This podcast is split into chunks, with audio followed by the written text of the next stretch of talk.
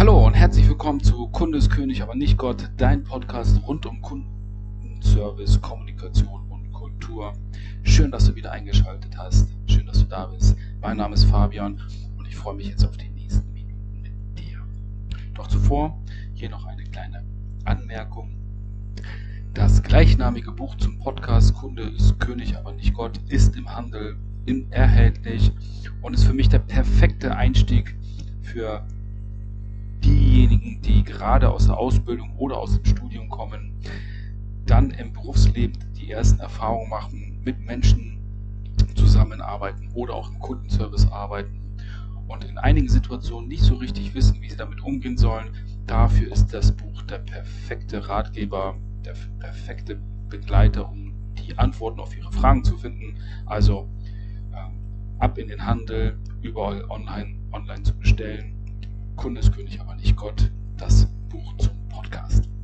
Okay, doch worum soll es heute gehen? Heute soll es darum gehen, wie du Gruppendynamiken richtig erkennen kannst. Und insbesondere, wenn du Führungskraft bist und ein Team leitest oder wenn du regelmäßig Seminare gibst und eine Gruppe hast oder wenn du ähm, mit Kunden redest, wo es mehrere Menschen gibt, ähm, wie auch immer, also dort, wo du mit Gruppen zu tun hast und du arbeitest mit Gruppen oder bist sogar Bestandteil einer Gruppe, dann wird dir diese Folge sicherlich ein Aha-Erlebnis geben, sofern du das Wissen noch nicht hast.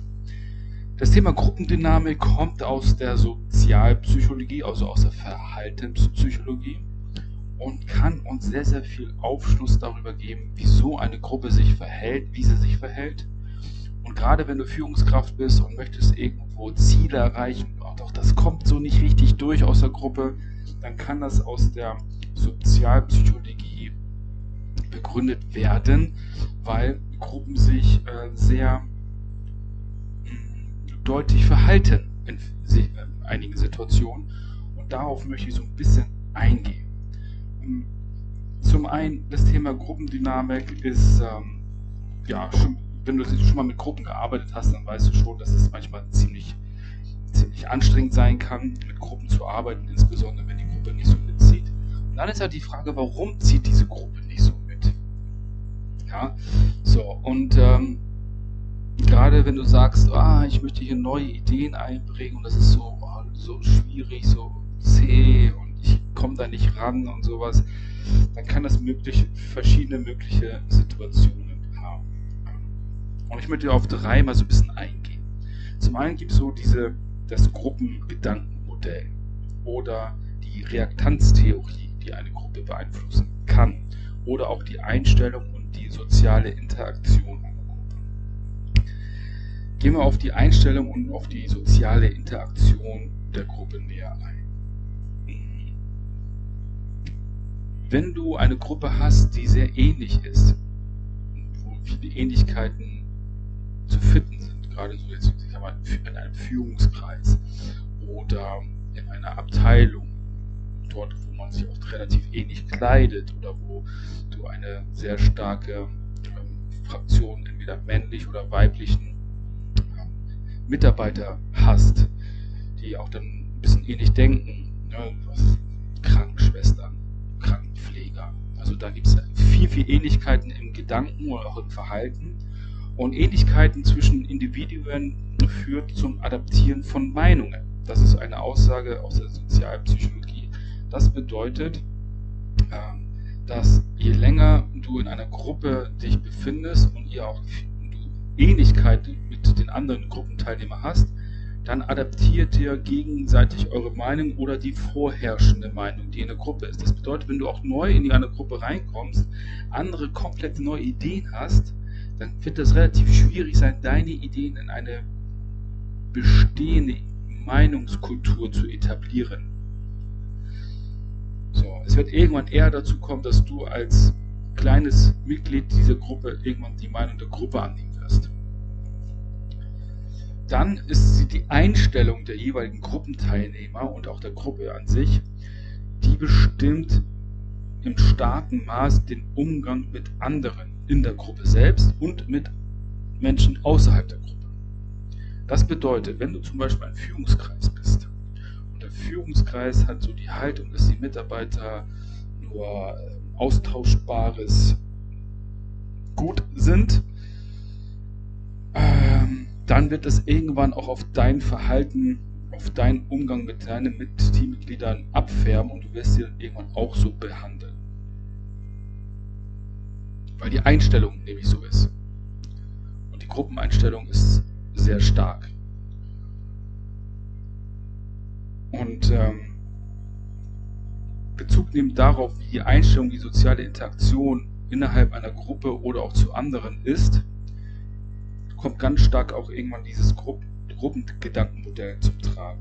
Und da ist es nämlich so, wieso nämlich Einzelne so den, den, Glaubenssatz, den, die Meinungen, die Überzeugungen, die Einstellungen aus der Gruppe annehmen, liegt nämlich daran begründet, dass der Wunsch auf Zusammenhalt und Zugehörigkeit viel wichtiger und größer für das Individuum ist als Fakten und Realitäten.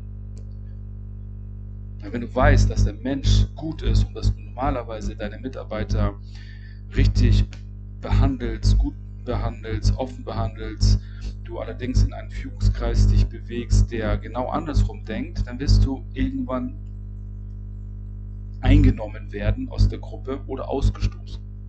Weil wenn du nachher nicht reinpasst, dann stoßen sie dich aus. Wenn, so, und wenn du jetzt sagst, ich möchte nicht ausgestoßen werden, du möchtest auch jetzt nicht als Versager oder Versagerin tituliert werden, du möchtest dich da durchbeißen durch die Aufgabe, insbesondere wenn du neu in ein Unternehmen gekommen bist, dann neigt, neigst du irgendwann dazu, diese, diese Gruppenmeinung anzunehmen, weil das Thema Zugehörigkeit und, und ähm, Zusammenhalt für dich wichtiger ist als deine eigene Überzeugung. Und ähm, ja, du willst dann letztendlich auch dann sagen, ach, ist eh nicht so schlimm. Ja, die werden schon recht haben. Die, das Problem bei der ganzen Sache ist, dass das, was da passiert, in dir passiert, einen, einen gewissen Konflikt auslöst. Ähm, und zwar ist das nämlich die Dissonanz. Theorie aus der Sozi Sozialpsychologie, die das beschreibt. Also wenn du eine Dissonanz hast, hast quasi zwei unterschiedliche Meinungen zu einem Thema. Dann wird das irgendwann bei dir einen Konflikt auslösen, weil wenn du eine, eine Grundüberzeugung hast, dass jeder Mensch gut ist und dass deine Mitarbeiter immer bei dir eine offene Tür haben, halt eben kein Austausch gut sind, sondern entwickelt werden können, um ihre Leistung zu bringen, dann wird die Grundhaltung, die du aus der Gruppe bekommst, die Mitarbeiter, Mitarbeiter sind austauschbares Gut, dich irgendwann, hm, ja, es wird dich beschäftigen. Und du wirst das als Konflikt innerlich irgendwann mittragen. Du wirst feststellen einer gewissen Zeit, dass dich das kirre macht. Okay, das ist dann die Auswirkung, die dann zu, zu dir, die auf dich selbst dann zurückzuführen ist. Dann gibt es ja noch die Reaktanztheorie oder die Reaktanz. Das ist das Phänomen, des Widerstands gegen wahrgenommene Beeinflussungsdruck. Was heißt das konkret? Also konkret, wir sind ja Moment in einer Pandemie. Da kann man das sehr, sehr gut nämlich ablesen, wo es dann auch, ähm, ja, man nennt die ja Gegner oder Impfgegner oder Corona-Leugner, Verschwörungstheoretiker oder, oder, oder. Doch hier geht es darum, dass wenn ein Individuum, also ein Mensch oder eine Gruppe das Gefühl bekommt, eine Wahrnehmung bekommt, dass sie in ihrer ähm, Entscheidung, in ihrer freien Wahlfreiheit, in ihrer freien Entscheidungsfreiheit beeinflusst werden und da wird Druck aufgebaut, dann wird, bauen die einen Widerstand auf. Wir wissen ja schon aus der Kommunikation heraus und auch aus der Physik, Druck erzeugt Gegendruck. Und so ist es auch. Und dann wundern sich einige Personen, Politiker oder auch ähm, Führungskräfte, warum auf einmal, wenn sie etwas ändern, mehr Kontrolle einführen wollen in einem Unternehmen, welches eher unkontrolliert geführt wurde in der Vergangenheit oder wo die Mitarbeiter mehr Entscheidungsfreiheiten hatten oder ähnliches, dass auf einmal ein gewisser Gegendruck aufgebaut wird. So, das ist der Widerstand gegen das Gefühl, dass die Wahlfreiheit, die Meinungsfreiheit, die Verhaltensfreiheit, alles was, was so mit Eigenständigkeit zu tun hat, irgendwo bedroht ist. Und deswegen kann dann eine Gruppe sich gegen etwas dann wehren. So, dann fängt einer an, dann kommt zwei, dann kommt drei, dann kommt vier.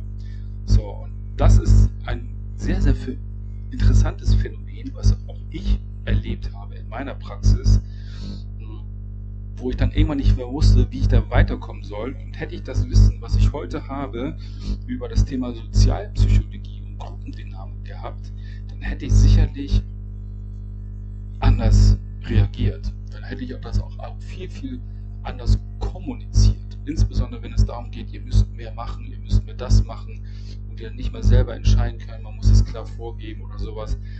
Also im Nachhinein kann ich sehr gut die, die Reaktion aus dem Team, welches ich geführt habe in der Vergangenheit, sehr gut nachvollziehen, warum es nicht so funktioniert hat, wie ich mir das funktioniert habe. Oder aber auch kann ich die gesamte Grundhaltung des Unternehmens verstehen, welches komplett gegen die Führung Widerstand aufgebaut hat und die Führung überhaupt nicht wusste, warum, weshalb und das sind doch alles Idioten.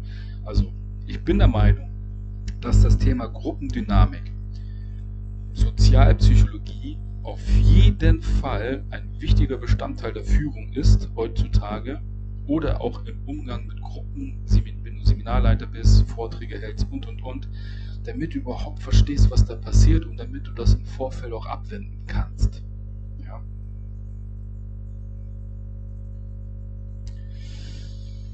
Ähm, also, das Einzige, was man machen, was irgendwann kommt, ist ähm, so als Folge auch der, aus der Reaktanztheorie, was könnte denn auch passieren, ähm, wenn man irgendwann so nachgibt. Man könnte es natürlich auch erzwingen und wenn du es erzwingst, dann ist das irgendwann so, dass auch ähm, der Mensch seine ein, ein, eigene Wahlfreiheit irgendwann verharmlost, wenn er weiß, dass sein Gewünschtes nicht erreichbar oder zu erlangen ist. Ähm, das ist dann so ein, so ein anderer Aspekt, aber das ist jetzt nicht eher auf die Gruppendynamik zurückzuführen, sondern eher nicht eher, du möchtest zum Beispiel